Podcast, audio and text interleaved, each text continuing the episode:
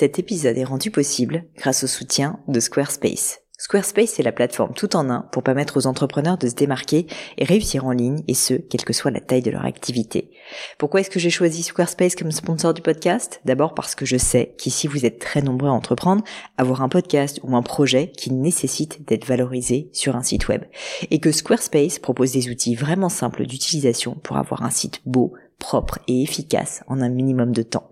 Quelques exemples de fonctionnalités, des templates de sites web personnalisables et adaptatifs pour créer des sites beaux et design en un temps record, l'outil email, le nerf de la guerre pour développer votre activité et communiquer avec vos clients, ou encore leur outil SEO intégré pour émerger sur Google sans être un produit métier.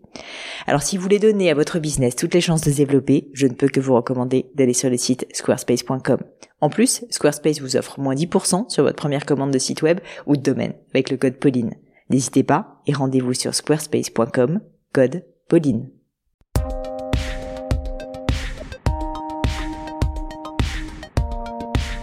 Mes chers amis, bonjour, ici Pauline Agneau et je suis ravie de vous accueillir pour ce nouvel épisode du podcast. Alors pour ceux qui ne connaîtraient pas encore le concept, ce podcast est tout simplement un peu ma petite euh, psychothérapie personnelle ou on va dire professionnelle puisque j'ai l'habitude d'inviter des personnalités toutes plus remarquables les unes que les autres dans plein de domaines différents mais en général avec un focus business et c'est d'ailleurs le cas aujourd'hui. On parle entrepreneuriat, on parle management, on parle RH, on parle humain, on parle développement personnel également et j'adore essayer de décrypter avec mes invités ce qui a fait leur succès. C'est ce que j'essaie de faire aujourd'hui avec Gérald Carcenti, qui est vraiment une personnalité extrêmement inspirante, je trouve. Et pour la petite anecdote, j'avais rencontré Gérald il y a quelques années lorsque j'avais fait un talk au Salon des entrepreneurs.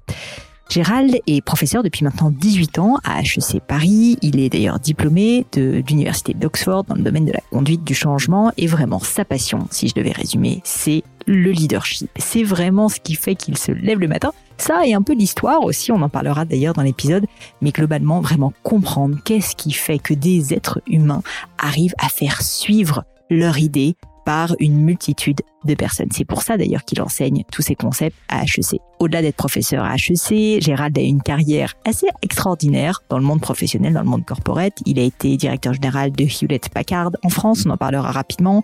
Il a également été directeur général d'Oracle en France. Il a ensuite rejoint SAP, euh, une entreprise allemande, le premier éditeur de logiciels en Europe, qu'il, un poste qu'il occupe encore aujourd'hui, où finalement il a vraiment un rôle encore de leader puisqu'il est président directeur général et a pour mission d'accélérer la croissance de cette entreprise. Bref, on a parlé avec Gérald de leadership. On a essayé de comprendre les concepts qui se cachent derrière, mais ce que j'ai vraiment aimé avec cet épisode, c'est qu'on a avant tout parlé d'humain.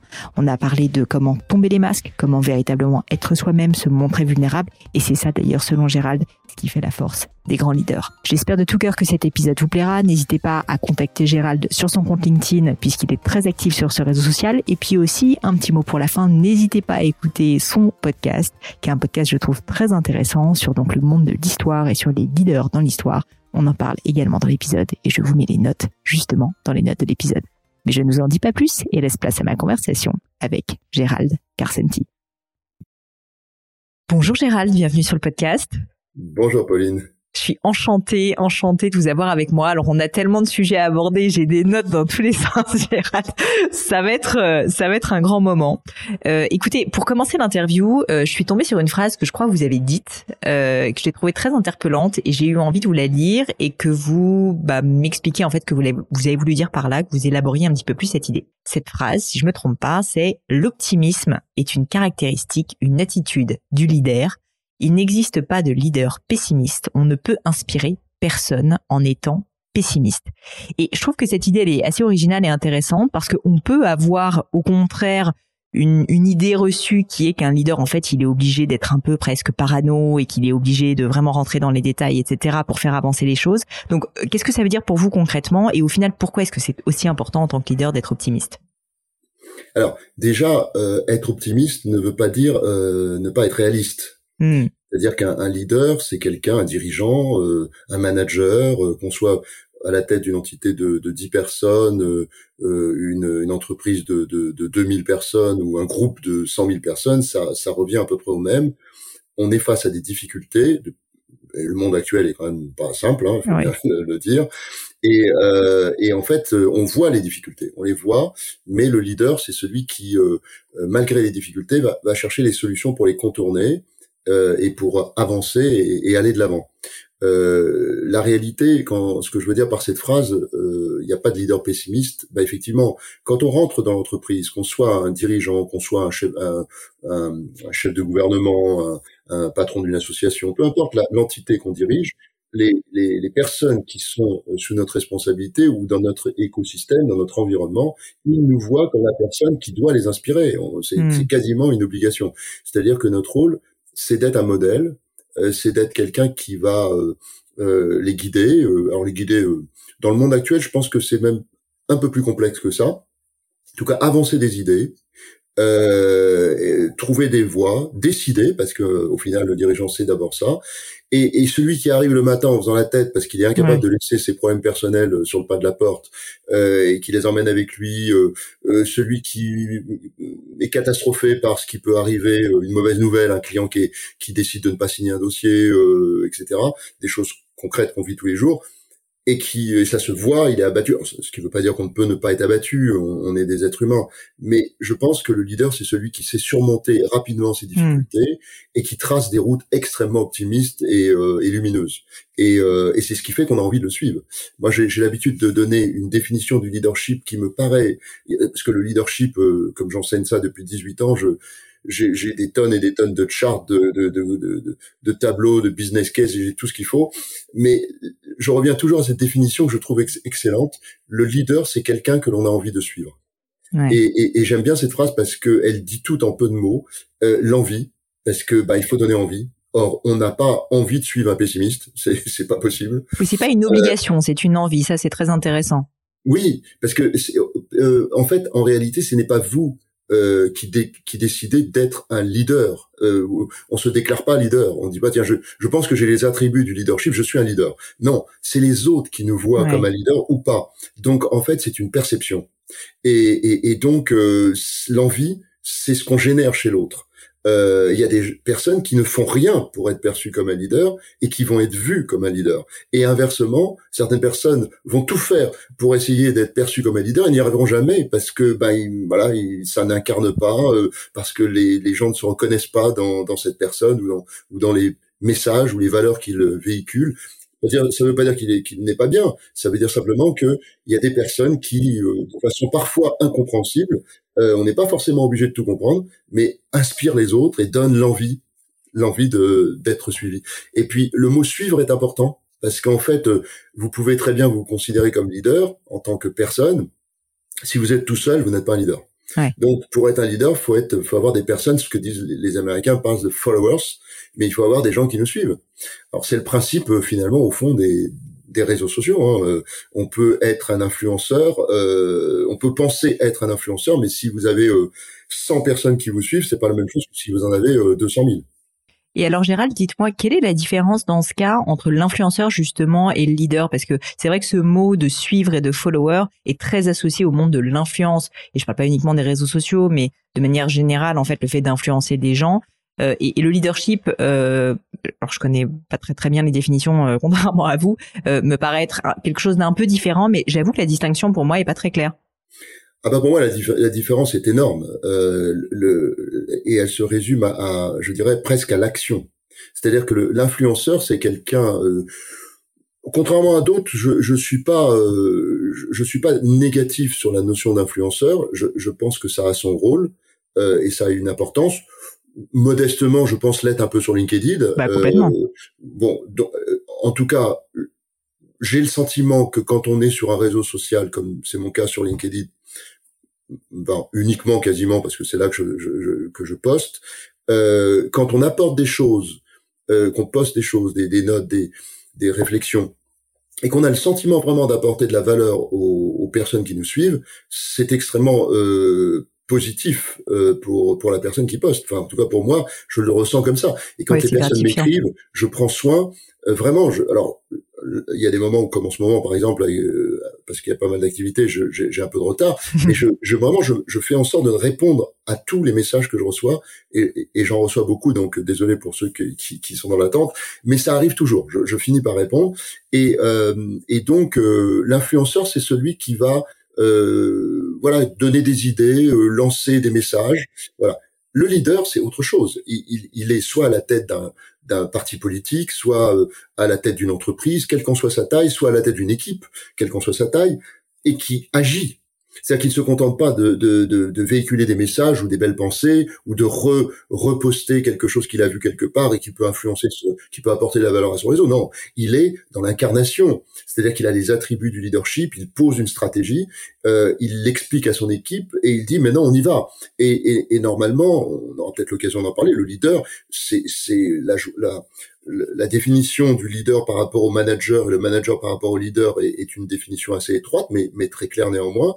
Le leader, c'est celui qui quand même va chercher à, à faire arriver les trains à l'heure, malgré tout. Donc euh, c'est ça la grande différence, c'est qu'il y en a un qui est dans l'action et dans le résultat, euh, l'autre est dans le, le, le, c'est un, il se sert finalement des réseaux pour euh, pour véhiculer des messages hmm. euh, et ses idées. oui, il y a moins d'action. Ce, qui est très bien dans les deux cas, et les deux sont complémentaires. C'est-à-dire que plus vous êtes euh, finalement capable d'influencer une, une population plus importante, et plus vos équipes auront tendance à, à, à se retrouver dans, dans, dans, ce que vous dites et dans vos valeurs. Donc les deux peuvent être liés. Alors après, il faut, c'est là qu'est la nuance, c'est que bah, on voit bien où, où peut mener l'influence. Hein. C'est-à-dire qu'il y a, y a, certains influenceurs qui, pour moi, sont plus dans le dans le show-off que qu'autre chose. Voilà. Euh, donc il y a, y a, une, une nuance, euh, mais voyez, bah, par exemple, votre podcast, il apporte une valeur indiscutable à des un nombre incalculable de personnes. Donc ça, c'est à la fois de l'influence et à la fois de de de, de l'incarnation euh, mais en même temps vous êtes dirigeante. Alors voilà, là on a vraiment le bon exemple de la. Bah, un peu comme vous finalement. ouais, d'une certaine façon, mais à mon échelle. mais ça, ça, fait toute la différence. Mais les deux sont importants. Non, mais c'est intéressant. Euh, à condition de doser, on va dire. Si j'en reviens à ma première question sur l'optimisme, vous avez dit quelque chose que je trouve très intéressant, c'est euh, on peut pas être bien tout le temps. On, on, donc on a cette volonté de vouloir euh, être lumineux en tant que leader, de vouloir faire suivre, donc de montrer le chemin d'inspirer, de donner envie, mais en même temps, bon bah on a tous des moments difficiles et notamment bah on, en a tous vécu en tant que dirigeant. Hein. Il y a des moments où ça va moins bien, à titre personnel, à titre professionnel.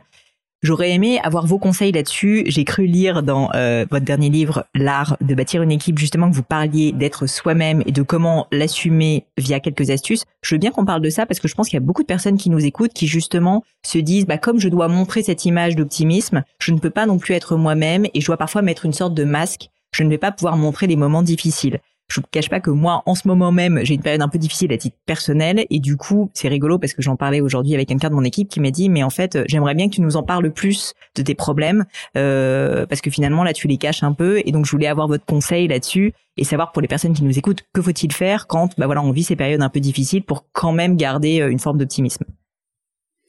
Alors, euh, c'est c'est euh, quand quand euh, comme je l'ai dit tout à l'heure, j'enseigne à HEC depuis 18 ans et, et à l'ESCP aussi. J'ai beaucoup des c'est une question que les étudiants me posent tout le temps. C'est-à-dire que c'est euh, comment on fait finalement quand on est un leader pour se mettre une carapace, regarder les politiques, c'est c'est quand même eux ils sont sur les lumières en permanence. Donc oui, c'est ouais. et, et, ce sont des êtres humains, donc forcément ils ont des problèmes et et ils sont pas toujours au top niveau voilà. Alors, euh, moi, j'ai déjà une première théorie là-dessus, c'est que je pense que il faut euh, montrer ses émotions, montrer ses, euh, euh, pas ses, faut pas montrer ses faiblesses. C'est le premier message. Je pense que un leader, euh, on n'a pas envie de voir un, un, Emmanuel Macron, si je prends l'exemple du président, venir nous expliquer tous les problèmes qu'il a. Euh, je pense pas qu'on attend ça. Euh, par contre, qu'il puisse sur un sujet donné euh, expliquer les pour et les contre, ses doutes, voir ses doutes. Hein. Quand on est dirigeant d'entreprise, on peut très bien dire euh, j'ai une décision à prendre importante, c'est un virage important pour nous tous. Euh, je pèse le pour et le contre, j'ai des doutes, je, je, je, ne sais pas encore, je suis en train de réfléchir. Euh, ça, le, le doute, c'est plutôt même salutaire parce que les personnes autour de, du leader vont eux-mêmes ont plein de doutes sur plein de questions et se disent bah finalement euh, c'est un être humain comme tout le monde et puis euh, il est face aux, doutes et aux problématiques. Quand on a des problèmes personnels, c'est encore autre chose. Moi je crois que la force d'un leader, c'est d'être capable justement de, euh, de de laisser ses problèmes sur le pas de la porte hmm. et quand il est face à ses équipes, d'être à 100% avec eux et ça n'est pas toujours facile parce qu'il y a des moments où les problèmes personnels peuvent être, euh, oui, la personne qui apprend euh, qu'il a une, qu'il vient d'apprendre qu'il a une grave maladie et qu'il dirige un, un, groupe, euh, euh, une, une, grande entreprise ou une petite entreprise, peu importe, et que les gens attendent de lui une mobilisation toujours permanente, permanente et, et totale, c'est compliqué. Donc, euh, il y a des moments, je pense qu'il faut savoir s'arrêter.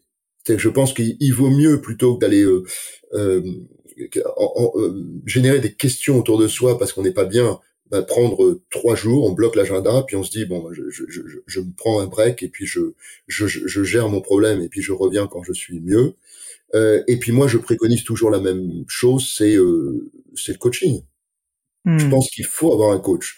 Il, arriver à un certain stade, je pense que le coach, euh, qui peut être euh, peut avoir différentes formes, ça peut être un coach professionnel, ça peut être un ami, quelqu'un qu'on connaît depuis longtemps et à qui on se confie, mais quelqu'un avec qui on a vraiment une confiance absolue et, quelqu'un qui n'a pas d'agenda, si ce n'est de vous aider.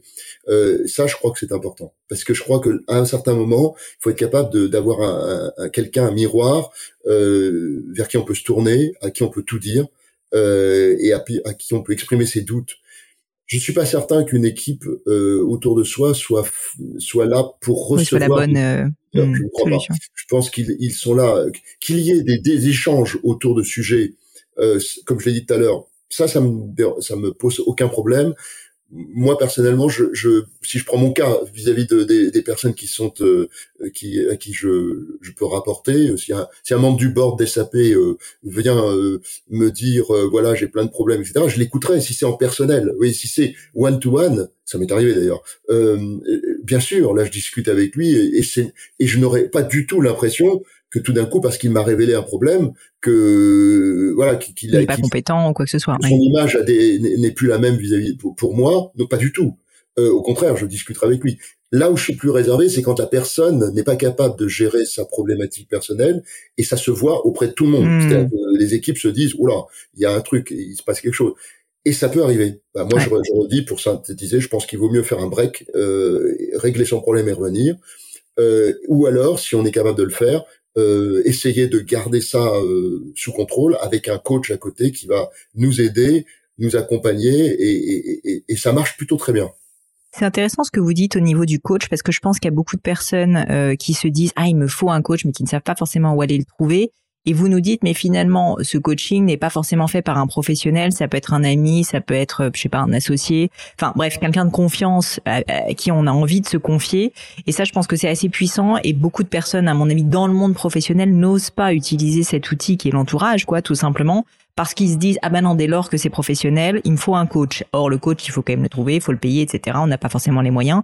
Donc je dis pas qu'il faut pas de coach hein. évidemment c'est une solution encore probablement plus intéressante. Mais on peut aussi se faire aider ne pas être enfermé dans son problème seul si jamais euh, on n'a pas de coach. Donc euh, je trouve que c'est intéressant.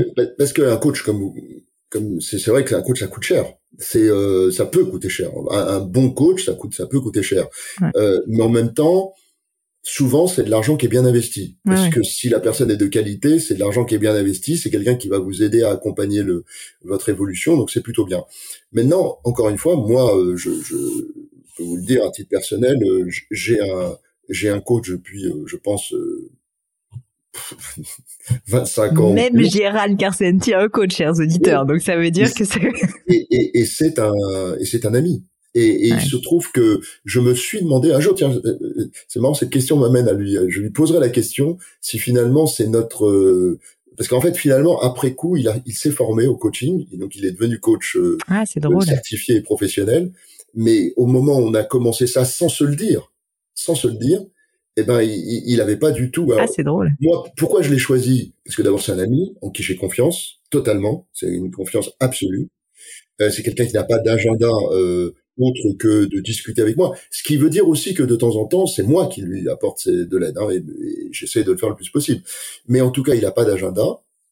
Mais c'est surtout quelqu'un, et ça c'est le peut-être le conseil le plus important, euh, j'ai détecté moi-même chez lui une cap. D'abord, c'est quelqu'un d'intelligent, et, c'est quelqu'un qui a cette capacité à écouter et à comprendre la problématique et comme il est lui-même dans le business, il sait de quoi il parle. C'est-à-dire que hmm. il sait de quoi je parle. C'est-à-dire que je, je, il est parce que c'est ça qui est embêtant parfois euh, dans, avec certains coachs, c'est quand ils ne viennent pas du monde du business. En fait, au fond, c'est très théorique leur leur coaching. Oui, c'est psychologique plus que euh, concret, quoi, parfois. Bah oui, parce qu'en fait, euh, quand vous parlez euh, avec votre coach de, de choses que vous vivez, si lui-même a été un entrepreneur, si lui-même a été un mm. dirigeant, bah il sait exactement de quoi vous lui parlez, et donc il est beaucoup plus pertinent et avisé dans ses conseils. Euh, donc il faut avoir une espèce de, de mixte entre la, la, pertinence intellectuelle, la pertinence psychologique, euh, et puis le pragmatisme, c'est-à-dire quelqu'un qui va vous donner des conseils pas euh, enfumés, mais des choses qui sont vraiment concrètes et que vous pouvez mettre en place pratiquement tout de suite. Et, euh, et puis surtout, dernier point, ça aussi c'est un conseil important, c'est quelqu'un qui ne va pas hésiter à vous dire la vérité. Hmm. C'est, qui n'a pas peur de vous dire la vérité. Qui n'a pas, oui voilà, parce qu'il n'y a pas d'agenda et qui n'a pas non plus peur de vous vexer parce hmm. qu'il sait qu'on est amis euh, en même temps. Il y a une confiance mutuelle et qui va euh, vous dire, ben là, là tu tu déconnes quoi, tout simplement. Ah, et c'est pas ce que tu veux faire. Alors attention, je précise quand même que parce que je parle d'amis. Il se trouve que moi, c'est devenu un ami euh, très rapidement et depuis euh, depuis 30 ans, on se connaît. Mais euh, il faut aussi faire attention parce que parfois, l'amitié et, et, cette relation un peu plus personnelle peut nuire à, à, l'opération de coaching. Hein. C'est-à-dire que on le dit toujours, hein, il faut qu'il y ait quand même une, une indépendance affective euh, dans, pour l'efficacité du coaching. Donc c'est à nous de doser. Euh, moi, je sais que j'ai jamais ressenti ça avec lui, euh, donc j'ai toujours continué parce que j'ai jamais eu le sentiment qu'il y avait une espèce de mélange des genres. Voilà, c'est comme ça que je le dirais. Mais parfois, euh, ça peut être le cas. Donc, faut, je, je, veux, je veux quand même attirer l'attention. C'est pour ça qu'il faut prendre bien le temps de choisir la personne à qui on a envie de se confier.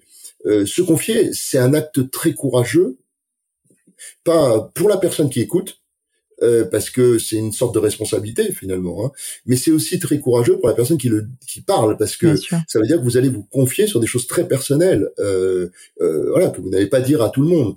Euh, mais moi, je suis souvent euh, surpris je dois dire assez agréablement surpris, même si je suis surpris, euh, c'est que les, les, personnes parfois en ont tellement, euh, euh, ils portent tellement de choses en, en, en elles parce qu'elles ont des problèmes à la maison, ces personnes, euh, où, elles traversent des moments professionnels un peu plus compliqués, etc. Que quand vous leur ouvrez la porte, euh, et je pense que la mienne est toujours ouverte dans l'entreprise, eh bien, les personnes viennent se confier et vous disent des choses qui, des fois, dépassent même ce que vous attendiez. parce que les gens ont besoin de parler. Vous parliez tout à l'heure de d'un article euh, que j'avais publié. En fait, j'avais publié un article euh, dans la Harvard Business Review France euh, qui s'appelait "Tomber les masques, oser être vous-même", quelque chose comme ça. Soyez vous-même, soyez vous-même. Et, et l'article a, a, eu, ce papier a, eu beaucoup beaucoup de, de, de succès entre guillemets, et, et ça m'a fait réfléchir. Et je me suis rendu compte en fait que les, nous sommes tous finalement dans l'attente de de quelque chose. On a besoin d'authenticité, on a besoin d'être écouté, on a besoin euh, de se dire comment je peux être moi-même finalement, comment je peux montrer non pas. Pour ça j'avais appelé ça tomber les masques parce que finalement on passe notre vie à mettre des masques euh, en entreprise, dans notre vie personnelle, on passe notre vie, on, on, on sait à peu près ce que les gens attendent de nous et au, bout d'un certain temps. Et donc, on passe notre temps à se, à se mettre un masque. Puis quand on change d'environnement, ben, on en remet un autre. Ou c'est et, et je pense que l'efficacité, c'est quand on n'a plus besoin de mettre de masque. C'est quand on est soi-même tout le temps. Et c'est facile à dire, et je sincèrement, ce n'est pas simple à faire. Euh, mais c'est quand même là qu'on est le mieux dans sa vie et dans sa peau, quand on est vraiment soi-même tout le temps. Justement, dans le dans le livre euh, L'art de, bâtir une équipe, à la fin du livre, vous parlez en fait de cet article et vous parlez euh, notamment de tomber le masque. Et, et donc c'est à cette occasion moi que je l'ai découvert et vous parlez d'actions concrètes pour réussir à tomber le masque. Parce que comme vous avez très justement dit, c'est loin d'être simple euh, et, ça fait peur. Euh, est-ce que vous pourriez nous donner un exemple ou deux exemples d'actions concrètes, peut-être même que vous avez vécu euh, pour tomber le masque? Bah, Je pense qu'il faut, faut avoir réfléchi à son système de valeurs personnelles. C'est la première chose. Parce que lorsque vous allez, quand vous êtes dans l'entreprise, et, vous savez bien, vous êtes confronté à une multitude de problèmes. C'est-à-dire des personnes qui viennent mettre sur votre table euh, des sujets euh, divers et variés, mais qui sont parfois euh, des sujets extrêmement importants. Puis vous allez être confronté aussi à tout un ensemble de sujets un peu, voilà, le potentiellement, enfin moi j'ai eu la chance dans ma carrière de diriger de, très très grosses équipes. quand on a euh, des équipes de 12 000 personnes ou, voire plus, euh, ce qui m'est arrivé, euh, forcément, par nature, vous allez avoir plein de sujets. Donc du racisme, de, de la de la du, harcèlement moral ou, ou sexuel, des propos inacceptables voilà vis-à-vis des femmes notamment c'est un sujet que, sur lequel je, je travaille beaucoup donc vous êtes face à ça eh bien, tomber les masques, c'est aussi faire connaître aux autres vos positions, qui doivent être extrêmement bien euh, dosées, parce que euh, il ne faut jamais oublier qu'on n'est pas euh, des donneurs de leçons quand on est mmh. un dirigeant. On n'est pas là pour faire l'éducation des, des, personnes. Alors, on peut effectivement participer à ça, mais notre rôle premier, c'est pas ça. Notre rôle premier, c'est de diriger l'entreprise. Et pour diriger l'entreprise, eh bien, il faut avoir des valeurs et des principes. Et donc, il faut les faire connaître. Donc, vous donnez, vous mettez vos limites. C'est-à-dire que vous dites, voilà, ce qui est acceptable, pas dans la vie. Moi, je suis pas, euh, je ne suis pas tout le monde et je ne, je n'ai pas, je n'ai pas vocation à dire le bien ou le mal du tout. Euh, mais moi, en tout cas, je pense que je défends une entreprise. On a des valeurs dans l'entreprise, on a une charte. Toutes les entreprises en ont, et je suis euh, le garant de ça. Donc, euh, ben voilà, moi j'ai dit très rapidement, euh, si je prends l'exemple des SAP, quand je suis arrivé à la tête des SAP il y a cinq ans, j'ai dit assez rapidement et en public, c'est-à-dire dans, dans, des conférences, que je, je vais tout faire pour former à la fois les hommes, on est très euh, masculin, on était, enfin on a beaucoup amélioré, mais c'est un environnement la tech euh, quand même très masculin. Plutôt masculin, ouais. Voilà. Et, et, et, avec de temps en temps des comportements. Je parle pas des SAP, là, je parle du, du, secteur de, de, la tech en général. Voilà. Mais en tout cas, moi j'ai dit, je, je, je l'avais fait chez HP quand j'étais le PDG d'HP. Je, je, très clairement, on va former les hommes, former les femmes, euh, coacher, euh, mentorer. Euh, faire de l'accompagnement, on va faire plein de choses. Mais au bout du compte, euh, si malgré ça, il y a des comportements que je citais qui arrivent, il n'y aura pas de deuxième chance. C'est-à-dire qu'on va tout faire en amont pour vous aider à comprendre, etc. Et, et, et, vous accompagner, et vous aider à réfléchir, et à vous poser les bonnes questions. Mais à un moment donné, il y a un certain nombre de valeurs qui sont claires. Il n'y a pas de propos racistes acceptables dans l'entreprise. Il n'y a pas de harcèlement possible dans l'entreprise. Euh, certaines paroles peuvent être destructrices. Euh, il faut le savoir. Euh, appeler quelqu'un pour le business euh, dix fois euh, après 20 heures, c'est du harcèlement. Voilà. Donc il y a un hmm. certain nombre de comportements. Alors après, la, la graduation est, pas la même, mais c'est ça. Moi, je pense que tomber les masques, déjà de définir très clairement la ligne de ces valeurs et ce qui est acceptable ou pas pour vous. Ensuite, c'est d'être toujours, euh, je pense, euh, conforme à ce que vous dites. C'est-à-dire que le, le pire qu'il puisse y avoir, c'est d'avoir un décalage entre ce que vous dites et ce que vous faites. Et ça, c'est vraiment pour pour moi quand je donne un conseil à mes étudiants ou à mes équipes euh, chez SAP, je leur dis toujours ou avant, je leur dis toujours soyez conformes à, à, à ce que vous faites. Je, je, vais prendre un exemple concret parce que je sais qu'il y a beaucoup de personnes qui nous écoutent qui sont dans le business. face aux clients, quand vous êtes un, client, c'est quoi? Un client, c'est une personne. Donc, qu'est-ce qui fait qu'un client va décider de, de, rentrer en affaire avec vous plutôt qu'un autre? Ben, C'est parce que euh, il a envie. On revient à, ma définition de tout à l'heure. C'est toujours de l'envie. C'est de la séduction. C'est d'une. Alors, on, se comprend. Hein, c'est une forme de séduction. Non, mais bien sûr, une forme de séduction, bien sûr. De la séduction. Donner envie de suivre, comme vous disiez. Hmm. bien sûr. Et donc, euh, si vous êtes face à un client et que vous lui dites voilà pourquoi vous devriez euh, venir travailler euh, enfin vous devriez nous choisir euh, comme et on serait très honoré comme comme fournisseur comme prestataire de service peu importe parce que nous avons ça ça et ça et ça et mon la façon dont je vais travailler avec vous c'est ça je vais travailler de cette façon là Évidemment, si vous lui dites que vous allez être réactif et qu'à la première note qu'il vous envoie, vous mettez 15 jours à lui répondre, eh ben vous n'êtes pas cohérent. Donc, l'authenticité, la façon d'être, la cohérence, euh, l'alignement entre ses paroles et ses, et ses, et ses actes, Ça, c'est vraiment très important. Et, et, et euh, c'est ce qui permet à, aux équipes de vous suivre, parce que il y a quelque chose de très euh, notable, et on l'a tous au moins vécu une fois, moi je le vis souvent, c'est que je crois que les équipes qui nous suivent perçoivent la, le fait qu'on soit vraiment ce que l'on dit être ou pas. Euh, a une perception, je trouve, des équipes euh, qui est d'une finesse euh, bah oui. terrible. Et moi, je vais vous raconter une histoire. Quand j'étais dans un job précédent, un, un, de mes managers que j'aimais, que j'aimais beaucoup et que j'aime beaucoup toujours, et, et était venu me voir en me disant "Écoute, j'aimerais que tu me donnes un, un conseil parce que je vois bien, j'essaye de regarder ce que tu fais, ce que d'autres font, et, et, je vois bien que j'ai la valeur, j'ai le contenu, j'ai la, la maîtrise technique, mais je n'arrive pas à générer la même envie euh, hmm. pour que les gens me suivent. Qu'est-ce que je peux faire? Et je lui avais donné ce conseil tout bête. Je lui avais dit, euh, j'avais pas écrit encore l'article, donc, mais je lui avais dit, euh, euh, sois toi-même. Ouais. Sois toi-même. Ne cherche pas à être quelqu'un d'autre. Hmm. Sois toi-même. Après, je lui dis, accepte la sanction qui va être derrière, la sanction ou, ou, ou le bénéfice. C'est-à-dire que soit en étant toi-même, les gens ont envie de te suivre et, tu réaliseras ton, ton objectif, puisque c'est son objectif, c'était son objectif, soit ben ça ne marchera pas. Et ça veut dire simplement que ça veut pas dire que t'es pas que t'es pas une belle personne et que et que tu n'as pas du talent, euh, mais ça veut dire peut-être qu'il faut que tu fasses autre chose.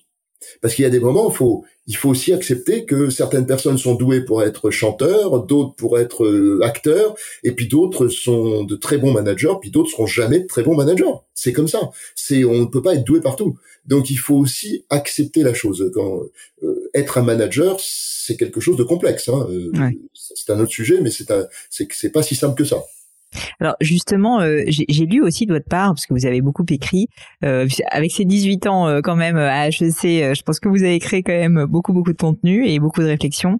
mais je lisais au niveau du management que vous dites qu'un excellent manager, c'est quelqu'un d'exigeant qui fait progresser ses collaborateurs avec de la bienveillance. Et en fait, vous expliquez qu'il y a un dosage entre exigence et bienveillance que je trouve intéressant parce que évidemment très difficile à trouver.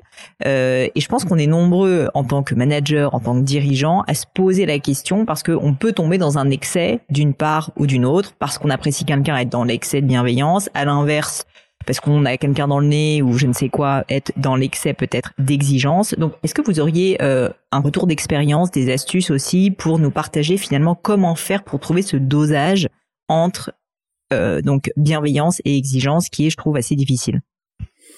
Alors, déjà, la bienveillance, c'est quelque chose qui se travaille. C'est-à-dire que, euh, alors, il y a la nature, il y a des personnes qui ont, sont naturellement bienveillantes et d'autres qui le sont pas forcément autant par nature. Pourquoi? C'est pas parce que ce sont de mauvaises personnes, c'est parce que elles sont généralement submergées par d'autres objectifs, par l'ambition par exemple. L'ambition n'est pas négative, hein, mais mais par une ambition euh, qui est peut-être excessive. Donc euh, la bienveillance, euh, c'est quelque chose qu'on a, mais qu'on peut travailler. Faut faut le dire parce que on peut très bien par des des études de cas, par des réflexions avec des personnes appropriées, vivre des expériences et se rendre compte à quel point la bienveillance est quelque chose qui peut apporter un bien. Généralement, on devient plus, en général, on devient encore plus bienveillant avec l'âge. Mm. Euh, donc c'est un peu dommage. Pourquoi on le, on le serait pas dès, dès ouais, c'est vrai. Euh, voilà. Donc après, il y a effectivement toujours cette euh, opposition parfois entre performance et bienveillance, euh, et exigence et bienveillance. Bien, moi je crois pas du tout. Je pense que euh, encore une fois, quand on est dans l'entreprise, euh, c'est se raconter des histoires que de se dire que le but c'est de construire euh, euh, un environnement, un cocon dans lequel tout le monde est heureux, tout le monde est beau, tout le monde est. Non, non, attendez. L'entreprise, c'est d'abord d'avoir des résultats parce qu'on a une responsabilité. La responsabilité, c'est quoi? Bah, c'est de faire du profit. Pourquoi faire du profit? Parce que c'est noble, parce que c'est pour investir dans la R&D, sortir de nouveaux produits, de nouvelles offres, c'est pouvoir embaucher, c'est pouvoir développer des opportunités, des, des, euh, des, initiatives de, de partenariat qui parfois, c'est le cas chez SAP, euh, peuvent être des toucher à la responsabilité sociétale des entreprises ou à des à, des associations ou à des vraiment des buts comme l'inclusion par exemple. Typiquement on a un programme sur l'autisme. Bah si on n'avait pas de profit on aurait du mal à mmh, investir dans des, dans des, sujets aussi importants que ça. Donc l'exigence qu'on vient de citer avant est super importante parce que l'exigence c'est euh, c'est de dire euh, d'abord parce qu'il faut des résultats Ensuite, parce qu'il faut du respect, du respect vis-à-vis des clients. Moi, par exemple, je dis toujours à mes équipes commerciales, quand un client vous écrit, vous avez quelques heures pour lui répondre, au moins faire un accusé-réception. Au moins un accusé. Moi, je le fais. Si moi, je le fais, je pense qu'il y a beaucoup de gens qui peuvent le faire. Donc, l'idée, c'est de dire, je reçois un mail d'un client, même si j'ai pas la réponse, je commence par lui dire merci de votre message, j'ai bien noté, j'en ai pris euh, connaissance, je suis en train d'y travailler avec les équipes, je reviens vers vous d'ici la fin de la semaine ou dans deux jours. Euh, voilà. Déjà, le client, il reçoit ça, il se dit bon, je suis pris en compte, j'existe, euh, voilà. Et puis en plus, il est cohérent avec ce qu'il m'avait dit avant. Donc c'est ça l'exigence. L'exigence, c'est le respect de l'autre, c'est le respect des résultats, parce qu'il faut avoir des résultats pour tout ce que j'ai dit tout à l'heure. Après, pourquoi le lien avec la bienveillance? Parce que beaucoup ne savent pas doser justement. Et donc, quand ils sont dans l'exigence, dans cette espèce de micro-management, vous voyez, le, fait de derrière les personnes et de leur dire, tu m'avais dit que tu appellerais le client, est-ce que tu l'as appelé? Si tu l'as appelé, qu'est-ce qu'il en est sorti? Je veux connaître le... Non, ça, ça qui peut mener d'ailleurs à des situations un peu de harcèlement où on demande dix fois de suite à la personne de faire cette tâche. Totalement, hmm. totalement. Et on a tous connu ce genre de personnes euh, qui euh, généralement ont des résultats, parce que c'est ça qui est fabuleux, c'est que les micro-managers ou, ou, ceux qui font du, qui tombent assez rapidement dans le harcèlement ont des résultats. Euh, enfin, en tout cas, moi j'ai observé que 9 fois sur 10, ils ont des résultats, mais ils ont des résultats de court terme. Ouais. C'est-à-dire que pourquoi ils ont des résultats? Bah, Tout simplement parce que la nature humaine est ainsi faite, c'est que bah, les gens ont besoin de travailler, ils ont besoin d'un job. Donc quand ils ont un espèce de manager euh, qui est euh, limite euh, limite euh, tortionnaire, qui va qui va mettre de la pression et qui va être un autocrate finalement, bah, voilà, il se plie un peu à lui pendant un certain temps jusqu'à la révolte. On a connu ça dans l'histoire, hein, jusqu'à la révolte, c'est-à-dire jusqu'au au moment où les gens disent non, non, c'est fini, j'arrête. Et donc, et, donc, ils démissionnent, ils partent. On assiste à toutes sortes de choses. Et, et c'est la limite de ce management-là. Donc, la bienveillance, c'est quoi? Bah, C'est de dire, on peut être amené à être exigeant, mais sans tomber dans la, brutalité et la violence du tout. On peut être tout à fait accompagné. Moi, c'est il m'est arrivé de, bah, comme tous les managers, des dirigeants, de me séparer de personnes. Mais euh, ce que j'essaye de faire en général, c'est de me dire, c'est simplement des personnes qui ne sont pas sur le bon job. Donc la première, le premier réflexe, c'est de se dire, bon, on va le déplacer, mais sur un autre job où il va être plus heureux. Et ça m'est arrivé plein de fois de voir une personne patauger dans un job et exceller dans un autre.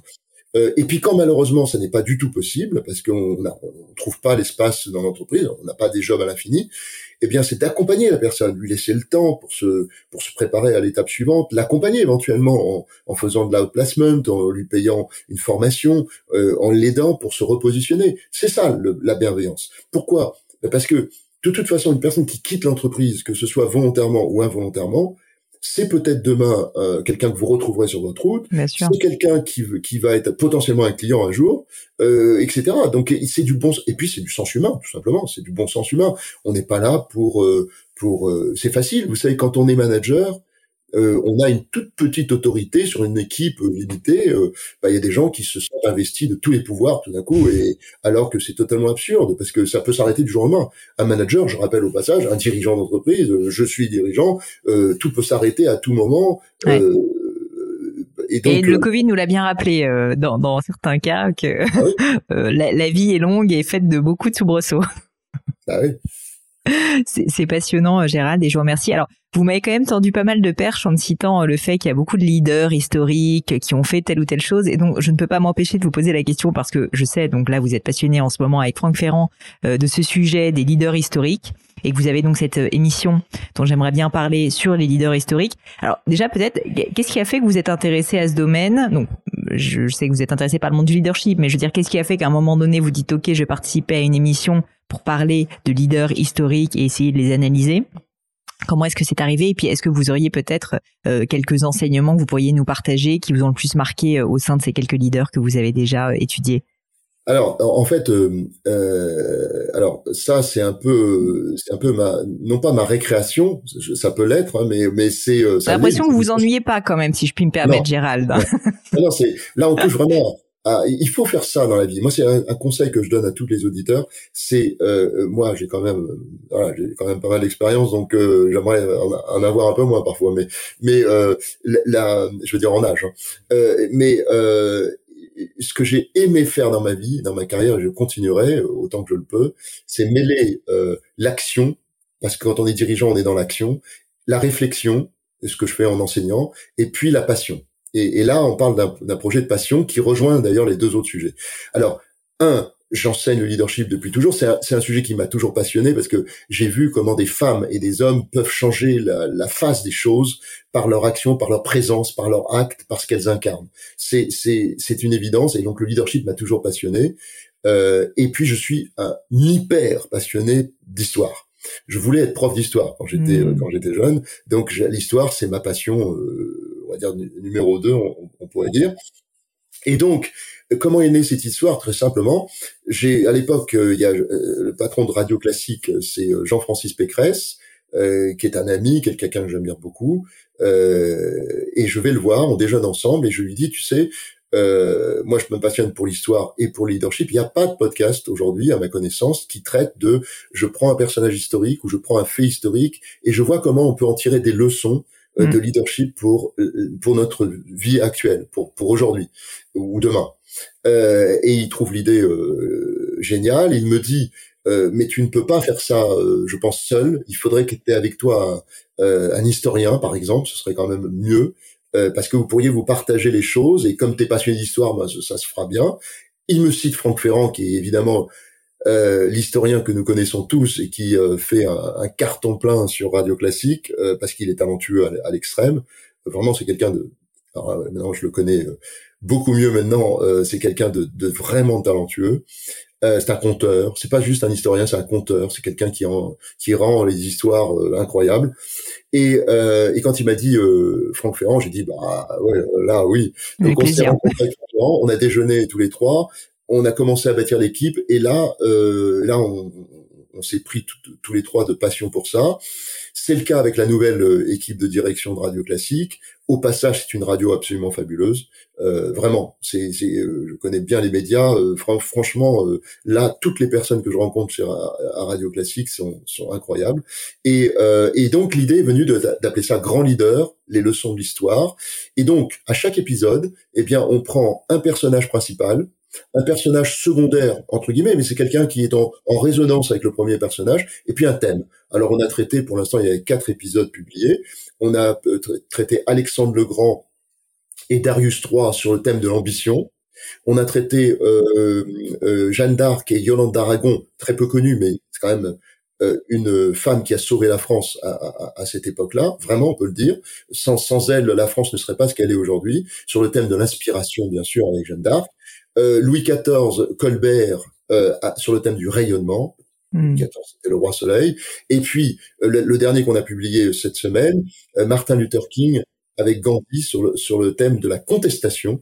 Et, et, on l'a appelé contestation. En réalité, on, c'était trop long, donc on a résumé, mais c'est ce qu'on traite dans le podcast, la contestation non violente, puisque hmm. c'est eux qui ont inventé cette forme de contestation qui, qui perdure toujours aujourd'hui pour certaines personnes. Et donc, on en tire des, des vraiment des leçons de leadership, c'est-à-dire qu'on mélange on parle de la vie de ces personnes, on prend certaines théories de leadership et on essaye d'analyser le leadership de ces personnes, et puis surtout ce qu'elles ont permis de générer euh, pour qu'on puisse s'en inspirer aujourd'hui. Vous voyez, ce qu'on puisse s'en inspirer. Et euh, voilà, et ça, ça, je pense que ça résonne bien parce qu'en 25 minutes, entre 25 et 30 minutes, c'est plutôt 27 minutes, donc c'est assez court, mais en même temps on peut dire beaucoup de choses. Et euh, c'est un dialogue euh, comme nous le faisons là aujourd'hui. Et, euh, et, euh, et, et, oui, c'est, c'est, euh, enfin moi ça m'excite beaucoup. J'aimerais revenir un peu à votre enfance, Gérald, si vous l'acceptez. Vous avez vous avez dit de manière un peu sous-jacente que vous étiez passionné d'histoire. J'aimerais vous poser quelques petites questions indiscrètes et vous demander, bah voilà, si vous pouviez me parler un petit peu de là où vous êtes né et puis bah, comment était votre famille, vous, petit Gérald, comment vous étiez? Est-ce que vous aviez déjà un peu ce talent pour le leadership? Est-ce que ça s'est fait plus tard? Euh, Décrivez-moi un peu ça. Alors là où je suis né, c'est compliqué parce que c'est un sujet euh, qui m'occupe, occupe beaucoup mon esprit actuellement, pour tout vous dire. Voyez, je vais vous faire une révélation. euh, je suis né en Algérie, donc de parents français. Je, je suis ce qu'on appelle un pied noir, hein, d'une certaine façon. Je suis une famille pied noir, tout au moins. Mais j'y suis resté deux mois en Algérie. Donc en fait, je n'ai jamais mis les pieds là où je suis né. C'est pour ça que je vous dis que ça me fait réfléchir, parce que euh, c'est bizarre de se dire qu'on n'a jamais vu l'endroit où on est né. Mm. Ça me fait penser, je crois que c'est Maxime le, Forestier qui avait cette chanson être né quelque part. Euh, je, je, crois que oui. Alors pourquoi? Parce que j'ai rencontré il y a pas longtemps des start-upeuses qui sont euh, d'origine algérienne et qui y vont fréquemment, et je leur ai dit tiens. Euh, euh, j'aurais j'ai partagé ça avec elle et on s'est dit tiens euh, on pourrait organiser un voyage et je pense que je vais le faire parce que mhm. je pense que je vais je vais je vais y aller il est temps il est temps alors surtout que il faut bien comprendre que l'Algérie euh, française, euh, telle qu'elle était avant l'indépendance, euh, c'était euh, quand les euh, mes grands-parents, mes parents, ma famille m'en parlaient, c'était ils décrivaient un monde qu'on se dit je, je, veux vivre ça, je veux voir ce monde-là parce qu'il est tellement merveilleux. C'était c'était presque idyllique hein, la façon dont ils en parlent. Euh, c'est pour ça que ça a été une déchirure pour tous ces Français qui ont dû rentrer parce qu'ils ont eu une sorte de dé... ouais c'était une déchirure, c'est vraiment le cas de le dire. Donc c'est euh... alors moi j'ai pas vraiment vécu ça. Moi je suis arrivé en France, j'avais deux mois. Euh, pourquoi euh, pourquoi ce goût pour l'histoire? J'étais un élève très studieux. Euh, j'étais un élève très studieux, j'aimais, j'ai tout, tout, tout de suite aimé apprendre. Et je crois que c'est euh, si euh, vous interrogez des amis, je pense que c'est ce qu'ils vous diraient de moi. J'aime apprendre, j'apprends toujours en fait. Je, je, je, suis dans un apprentissage permanent. J'apprends de tout le monde. Quand j'écoute quelqu'un, j'apprends, je prends des notes. Euh, pas forcément sur la technicité de ce qu'il me dit, mais sur parfois des impressions, euh, des hmm. idées qui me paraissent euh, incroyables, qui peut, que je peux réutiliser moi-même pour euh, pour mon management, pour la façon dont je, je peux communiquer avec les personnes. Vous souhaitez progresser vous-même et vous développer en permanence. Bien sûr. déjà, en fait, l'apprentissage et la et cette, cette envie de d'apprendre, c'est déjà accepter le fait euh, de. Alors certains vont appeler ça l'humilité, et ça l'est probablement d'une certaine façon. On a tous une dose de narcissisme, hein, mais mais c'est c'est cette compréhension que nous ne sommes rien. J'avais j'avais utilisé cette formule pour Bouddha, euh, n'être rien soi-même, mais être tout pour autant. Euh, c'est-à-dire qu'en fait, à un certain moment, on a l'impression de sa petitesse face à l'immensité de la connaissance et, face, euh, vous voyez, regardez si vous regardez l'histoire, c'est infini moi, je, moi qui suis un passionné d'histoire, je, je, peux rester des heures à, à, regarder des bouquins. Un bouquin m'emmène sur un autre bouquin, un autre bouquin m'emmène sur un autre texte, un autre texte m'emmène sur une vidéo, et des vidéos m'emmènent à regarder un autre sujet. Puis là, j'arrive et je me dis, mais mince, je connais pas ce sujet. Comment je peux ne pas le connaître? Et oh, c'est infini. Donc, euh, la connaissance est immense. Euh, on se rend compte qu'on apprend beaucoup du passé nous sommes le produit du passé. Hein. C'est ça. pourquoi ce Je reviens sur le podcast 30 secondes, mais pourquoi c'était important pour moi de le faire? Parce que je crois à ça depuis toujours. Nous sommes le produit de notre passé, et c'est valable d'ailleurs dans notre vie quotidienne. Ce qui fait que on est tous uniques et différents, c'est parce que nous grandissons dans une famille qui est la nôtre. On, reçoit une éducation euh, très particulière qui est la nôtre. On, on rencontre des personnes, des mentors, des coachs, des professeurs, des instituteurs, euh, et puis après, il y a nos amis avec qui on grandit. Et puis après, il y a les, écoles où on va, euh, les universités où on va. Euh, c'est c'est ça. Qui, et puis après, les, les succès, les échecs, les joies, les peines, euh, les, les, déceptions, et puis les, les, les accomplissements. Tout ça fait ce que nous sommes finalement et qui fait de nous un être unique et différenciant. C'est d'ailleurs ce qui arrive aux entreprises. L'équivalent de ce qu'on appellerait le notre notre notre nous-mêmes, pour l'entreprise, c'est la culture. Hmm. Mais il n'y a pas deux entreprises qui se ressemblent parce que la culture euh, d'une entreprise ne ressemble pas à celle d'une autre.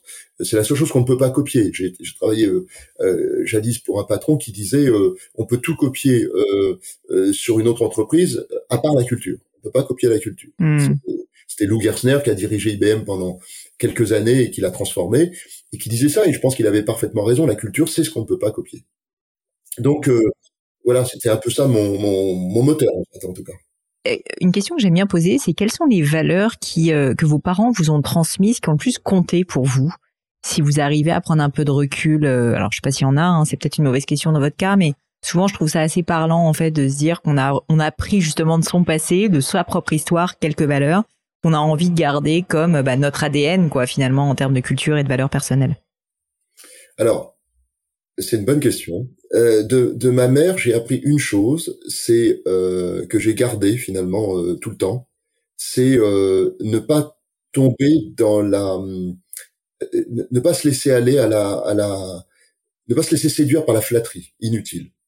C'est-à-dire que euh, moi j'aime bien l'authenticité chez les j'en ai parlé tout à l'heure et, donc forcément j'applique ce que je dis j'aime bien les gens authentiques et donc j'aime bien les personnes qui me disent euh, ce que je fais de bien bien sûr parce que de temps en temps c'est bien aussi quand même mais aussi euh, qui peuvent me dire des choses sur lesquelles euh, ils pensent que je pourrais faire mieux etc les gens qui viennent vous voir et qui euh, passent trop de pommade comme on dit moi je sais pas que ça me gêne mais ça m'apporte pas oui, vous en retirez pas de la valeur, quoi. Voilà.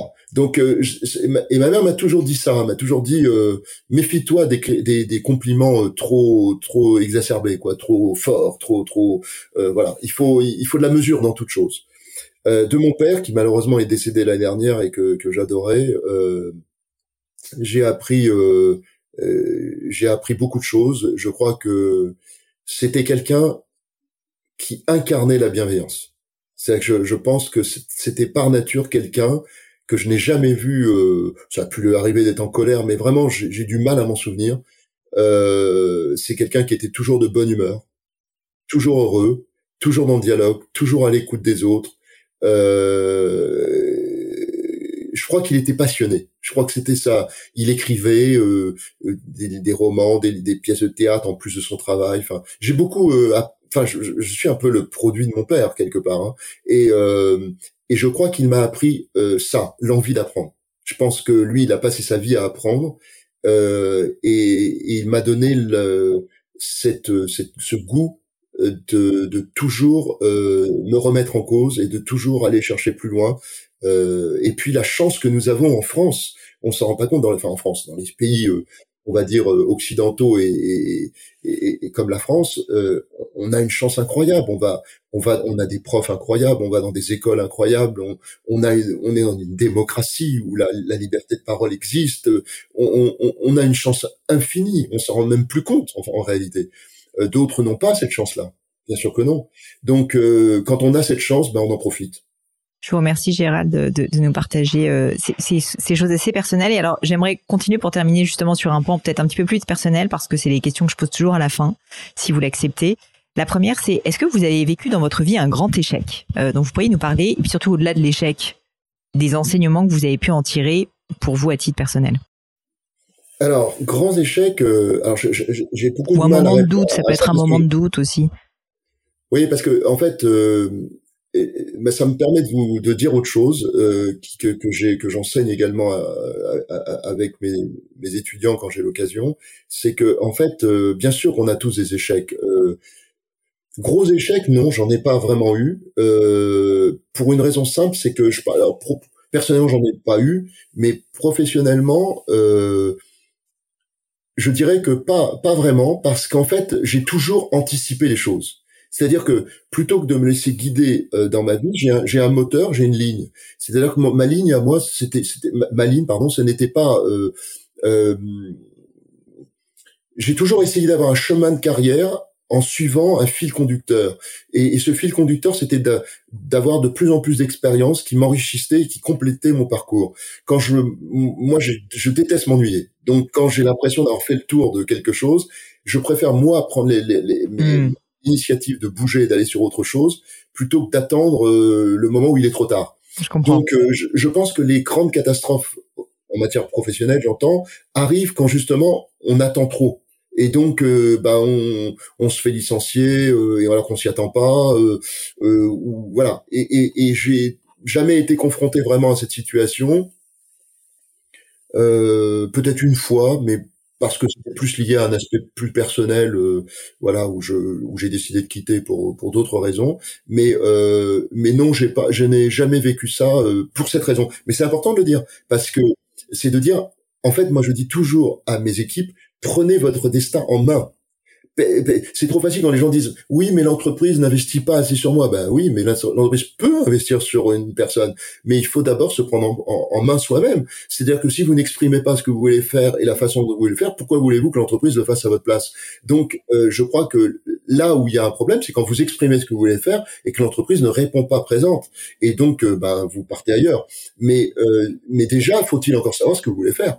Donc euh, moi je crois qu'il faut prendre sa vie en, charge, en, main, et il faut, euh, il, faut euh, voilà être le, le, gestionnaire de sa propre vie déjà pour commencer.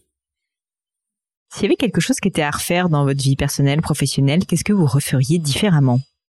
Bah, récemment, euh, en discutant avec euh, mon coach, donc, euh, je lui disais, tu vois, finalement, cette expérience que je vis actuellement, euh, alors c'est quelqu'un qui a travaillé avec moi aussi, hein, attention, hein, c'est quelqu'un qui a, qui, a été, qui a été à mes côtés. Euh, oui, donc qui vous connaît à titre professionnel aussi. Oui, oui, oui.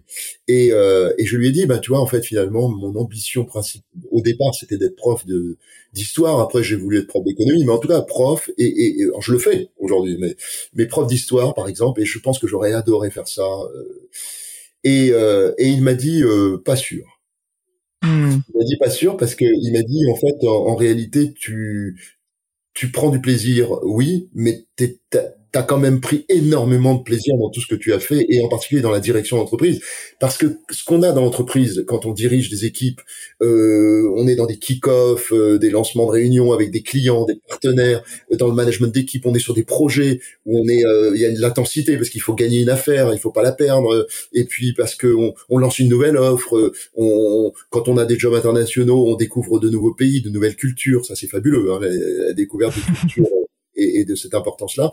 C'est, c'est, euh, et il m'a dit, t'aurais pas pu te passer de ça en fait. Si tu avais fait uniquement prof, tu aurais eu un vide. Aujourd'hui, tu me dirais, j'aurais dû faire euh, dirigeant d'entreprise. Donc en fait, je crois qu'on, on, euh, euh non, j'ai, j'ai pas de de de de, de regrets de regrets majeurs. J'aurais aimé peut-être, si je dois en citer un quand même, je me dis que j'aurais aimé avoir le talent d'écrire des romans.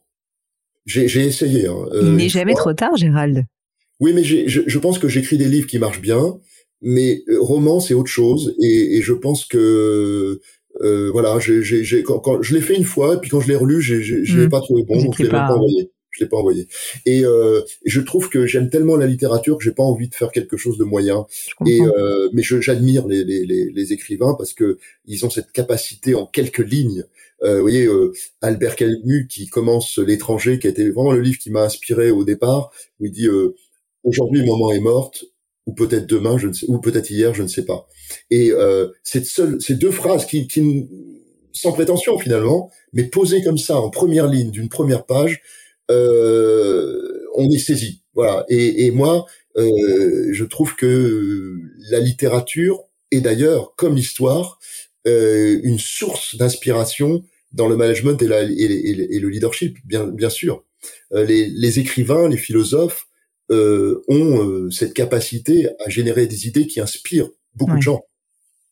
Je suis obligée de vous poser la question. C'est en général la dernière question que je pose, mais donc je vais, je vais, je vais la poser. Est-ce qu'il y a un livre et peut-être de littérature justement qui vous a le plus marqué, qui vous a le plus inspiré, que vous recommandez le plus autour de vous, que vous pourriez euh, partager avec nous? Alors moi je dirais deux œuvres. Euh, bon, je, viens de citer Albert Camus parce que je pense qu'Albert Camus, il a quand même, euh, il a quand même écrit des livres qui sont des, des monuments hein, et, et, il a écrit des livres philosophiques très complexes, hein, euh, mais en même temps des livres très accessibles comme euh, L'étranger, bien bien qu'il ne soit pas tant que ça parce qu'il y a beaucoup de, euh, il faut le lire plusieurs fois pour bien en saisir la, la, la, la pertinence. Mais Camus. Mais sinon, moi, je voudrais citer plutôt deux sagas parce que moi je les appelle les, les, sagas, c'est euh, toute l'œuvre euh, d'Albert Cohen, hmm. dont Belle du Seigneur, euh, mais après il y a Manche-Clou, Les Valeureux, Les Valeureux. Moi d'ailleurs, quand on veut découvrir Albert Cohen, il faut commencer par Les Valeureux, parce que Belle du Seigneur c'est magnifique, c'est peut-être le livre que je citerai en premier, mais, mais Les Valeureux, c'est drôle. C'est, on rentre dedans dans cette famille de céphalonie et, et on est emporté par quelque chose. Et puis le pendant, c'est-à-dire que c'était son meilleur ami, euh, et c'est Marcel Pagnol.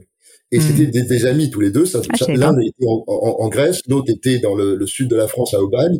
Et il y a toute cette œuvre de, de, qui nous a fait tous rêver. On a tous lu euh, La gloire de mon, la, la, gloire de mon père, Le château de ma mère. On a tous lu ça. Et, et c'est c'est marrant de voir la similitude qu'il y avait entre ces deux auteurs qui écrivaient dans des contextes différents, des histoires différentes, mais qui en fait se rejoignaient sur plein de choses parce qu'ils, bah, déjà, ils étaient amis. Bah, je vous remercie. Vous, me donnez très envie de lire Les Valeureux que je ne connaissais pas et, euh, donc je pense que je vais m'y coller euh, juste après cette interview, Gérald. Encore quelques petites questions pour vous. Est-ce qu'il y a une maxime, est-ce qu'il y a des mots de sagesse, une citation qui vous parle particulièrement que vous, pourriez euh, nous partager si jamais, bah voilà, il y en a une, hein, bien sûr, sinon ce n'est pas la peine. ah, moi j'aime bien la phrase de, de Mandela. Je, la cite de tête, hein, donc peut-être qu'elle n'est pas totalement exacte, mais c'est euh, l'éducation est l'arme la plus puissante qui existe. Hein, C'est-à-dire qu'il il met en avant euh, cette, cette, cette, cette importance qu'a l'éducation et l'arme, la, je crois que ça, il dit l'éducation est l'arme la plus puissante qui euh, qui nous permettent euh, finalement d'avancer. C'est un peu ça l'esprit de sa, sa citation. Et euh, au passage, en termes de leadership, euh, Mandela était quelqu'un de tellement incroyable. Moi, moi, c'est la seule personne au fond dont je n'ai toujours pas vraiment saisi le, le la psychologie. Je me dis, il est tellement énorme en termes de, de force, de bienveillance et de mental. C'est vraiment quelqu'un qui a su euh, faire passer sa rancœur, sa haine, c'est tout ce qu'on éprouverait normalement, un être normal éprouverait. Il sort de prison après, je crois, 27 ans de prison, et au lieu de, de, de, de, de chercher à se venger, il rassemble autour d'un objectif euh, qui, qui est vraiment de réunir ces, ces cultures différentes euh, au sein de l'Afrique du Sud monumental. Et donc, il le fait entre autres. Alors, il le fait dans mon, bah, d'ailleurs dans mon livre, le dernier, l'art de, de, bâtir une équipe. Je, je, parlez. je cite le fait qu'il a utilisé le rugby pour euh, sceller euh, tout le monde autour de cet objectif de gagner la Coupe du Monde, et il va y arriver en plus. C'est mm. ça qui est incroyable. Mais je crois qu'il s'est beaucoup servi de l'éducation. Et moi, c'est une phrase qui m'a, qui m'a, qui m'a beaucoup euh, marqué dans ma vie une croyance qui est controversée. Est-ce que vous avez une croyance, quelque chose auquel bah voilà vous croyez tout simplement, et vous constatez que le monde autour de vous, ça peut être la France, ça peut être le monde hein, dans sa globalité, n'est plutôt pas d'accord? Pour vous donner un exemple, je cite souvent un de mes invités qui m'a dit euh, euh, bah, les personnes âgées ne sont en réalité pas plus sages parce qu'il y a tellement de biais cognitifs avec l'âge qui avance qu'en réalité cette idée de plus de sagesse avec l'âge n'est pas totalement vraie. Oui, il y a plus d'expérience, mais il n'y a pas plus de sagesse. Donc voilà, c'est une petite anecdote rigolote où j'ai pu avoir des personnes qui m'ont dit qui pensent que euh, on est en fait en train de vivre la plus belle époque euh, qu'on n'a jamais vécue et que donc tout le pessimisme ambiant, bah ça, c'est pas quelque chose auquel ils adhèrent. Bref, voilà. Donc est-ce qu'il y a pour vous aussi, Gérald, une croyance que vous auriez cultivé qui est controversé. Je pense que je pense que c'est assez vrai ce que disait la personne. C'est-à-dire que je pense que on, on trouve des personnes âgées qui sont très très sages, mais on en trouve qui ne le sont pas du tout. Et euh, et il y a des personnes qui au contraire sont très jeunes et qui euh, qui sont très sages. Et euh, euh, question de, de, de là encore on revient à, ce qu'on a vécu. Et, euh, et, et c'est un peu c'est quelqu'un qui ne s'est pas bien comporté toute sa vie, il a aucune raison d'être sage à la fin de sa oui, vie. C'est hein. Euh, bon, c'est pas tout d'un coup l'âge qui va faire qu'il va devenir sage. Alors moi je sais pas si c'est un décalage, mais en tout cas c'est une quelque chose que j'observe euh, qui est en train de se. Vous voyez le nombre de personnes qui nous parlent aujourd'hui d'opposition de civilisation, la guerre de civilisation euh, où on se dit finalement c'est la, Je suis intervenu il y a pas longtemps à l'ambassade du Liban. Au passage l'ambassadeur du Liban est quelqu'un de, de, de, formidable en France et euh, et sur le thème de, j'ai fait une petite intervention sur le thème de l'Orient et l'Occident, la, la, fusion, et de l'Orient et de l'Occident, qui a été recherché par Alexandre le Grand, hein, et qui était le mm. premier à avoir cette vision euh, qu'il fallait rassembler l'Orient et l'Occident parce que c'était, on tire un bénéfice de la diversité, pas l'opposé. Moi, j'observe que on a tendance à avoir des discours de plus en plus euh, restrictifs, nationalistes, où on se dit, voilà, c'est moi dans mon coin et face au reste du monde, et à opposer les civilisations et moi, j'ai la conviction, c'est tout à fait l'inverse. Et euh, l'expérience que j'ai, ce que j'ai pu apprendre dans les jobs internationaux que j'ai pu avoir notamment, c'est que il faut toujours garder à l'esprit qu'une une, une, même communication, vous faites une note quand vous êtes dirigeant d'entreprise et vous l'envoyez à toutes vos équipes à travers le monde entier. Cette note ne sera pas du tout perçue de la même façon par un japonais, par un égyptien, par un brésilien, un américain mmh. ou un italien. Pourquoi? Parce que ils n'ont pas la même euh, culture, ils n'ont pas la même religion, ils n'ont pas grandi de la même façon, ils ont une appréhension de la vie qui n'est pas la même. Et donc, vous devez absolument, il faut absolument comprendre que ce n'est pas une civilisation, la civilisation occidentale qui serait supérieure aux autres. Et, puis en plus, cette conviction qu'on a que tout le monde a envie de nous ressembler, bah non. Il y a des civilisations. Récemment, un, un ami euh, qui je déjeunais me disait, j'ai beaucoup aimé l'image. Il me disait quand on est en, en, en Europe et en, France notamment, quand il y a des personnes ont des cartes du monde affichées à leur, à leur, à leur mur, et en fait le centre de cette carte c'est l'Europe. C'est-à-dire qu'on voit l'Europe, puis on voit l'Amérique du Sud et du Nord, et puis l'Asie. après. Et, et, lui, il, était en Chine. Et euh, une fois, il voit une carte comme ça sur un mur, et puis il y a quelque chose qui, le surprenait. Il n'arrivait pas à la reconnaître. Il n'arrivait pas à la reconnaître tout simplement parce que la carte était centrée sur l'Asie et la Chine, et puis l'Europe était de sur le côté, et puis euh, les États-Unis encore plus loin, et puis il y avait l'Océanie de, de l'autre côté. Parce que ça dépend comment on regarde les choses. Il les, n'y a pas de civilisation supérieure à une autre. Il y a des civilisations.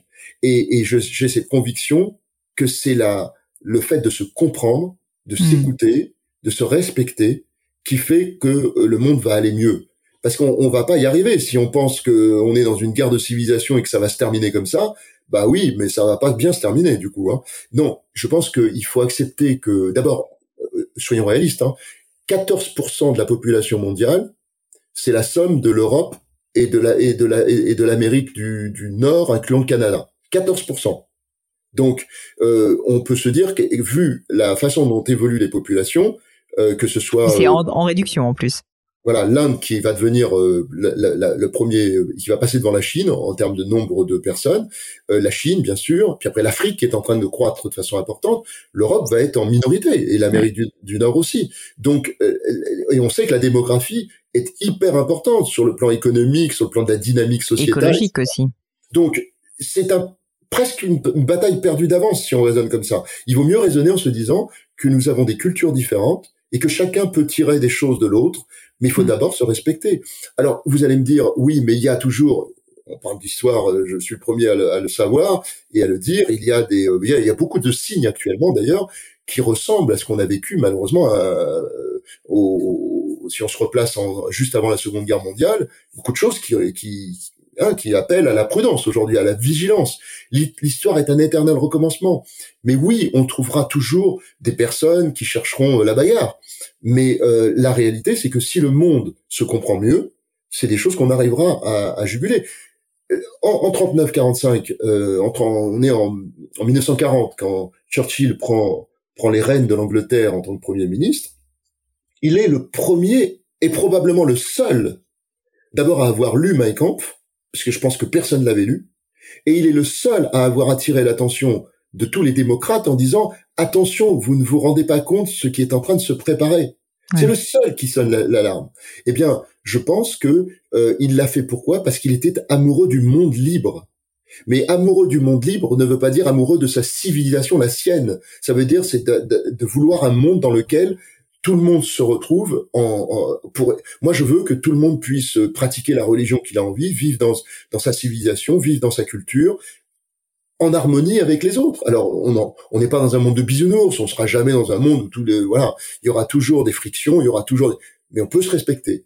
Et moi je crois à ça. Donc euh, c'est pas ce que je c'est pas une opposition mais c'est pas ce que je vois actuellement. J'entends plutôt l'inverse. Moi ce que j'ai vécu en tant que, que dirigeant, bah, c'est que quand je vais en Égypte, quand je vais au Japon, je passe du on voit des cultures qui n'ont rien à voir, qui sont magnifiques, qui sont magnifiques, dans lesquelles on peut apprendre plein de choses, et eux peuvent apprendre de notre culture, qui est, qui est magnifique également, bien sûr. C'est euh, passionnant, Gérald. Je suis, je suis bien contente de vous avoir posé cette question parce que c'est vrai qu'elle ouvre beaucoup de perspectives et je pense qu'elle va faire réfléchir euh, mon audience. Dernière question pour vous. Est-ce qu'il y a un sujet sur lequel vous avez changé d'avis? Peut-être récemment ou non?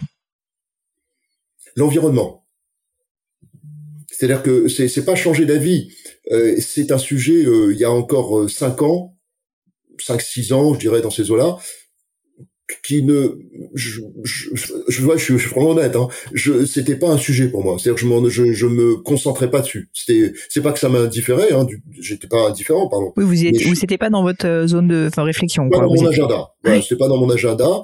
Et là, euh, peu à peu, finalement, je me rends compte au fur et à mesure que les années se sont passées, mais là, probablement ces trois, quatre dernières années, j'ai pris vraiment conscience, je commence à prendre conscience vraiment du, de ce qu'on, de, ce qu'on a fait de la planète et des risques qui sont derrière nous.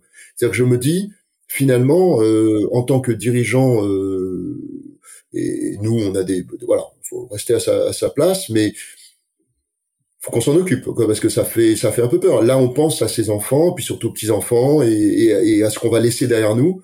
Euh, il y a des endroits où on n'a pas vraiment de quoi être fier. Clairement. Gérald, je vous remercie pour le temps que vous nous avez consacré. Euh, pour terminer, je, sais que vous êtes très actif sur LinkedIn et que vous répondez à tout le monde, vous nous l'avez dit. Donc si jamais on veut vous suivre, si jamais on veut continuer à voir vos actualités, déjà, donc on a évidemment le, podcast avec Franck Ferrand, euh, qui s'appelle quoi? Les leaders de l'histoire, je crois?